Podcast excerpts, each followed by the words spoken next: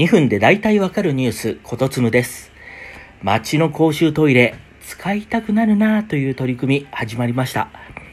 日本財団が誰もが快適に使用できる公共トイレを設置するプロジェクト、ザ・東京トイレットをスタートさせました。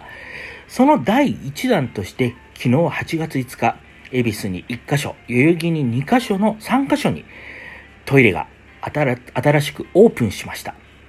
このプロジェクト、渋谷区内の17カ所に順次設置されていって、その設計には安藤忠雄、伊藤豊、熊健吾、牧文彦と、もう世界的なクリエイターが参加しています。まあ、中でも写真を見て驚いたんですけれども、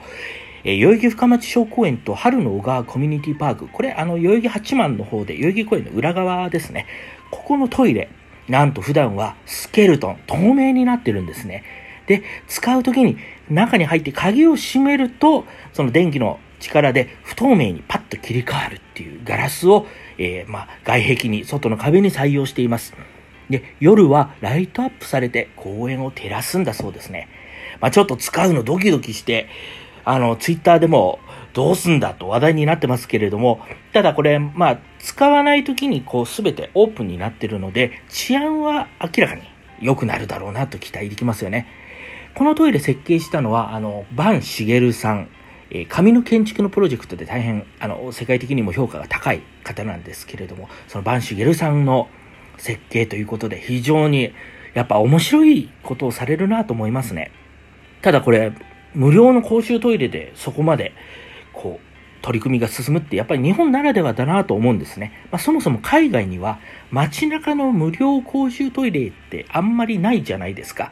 あの、アメリカでも使った記憶がないですね。ヨーロッパには、あの、電話ボックスのようなカプセル型の個室トイレがあって、えまあ、コインを入れる形でなんか使えるものはありましたね。パリもびっくりするぐらい公衆トイレが街になくて、ノートルダム寺院の中にもないんですね。だからもうずっと30分ぐらいそのあの観光地探したんですけどなくて、結局カフェに入って使うしかなかったっていう記憶があります。だから日本かなり恵まれてる方ですよね。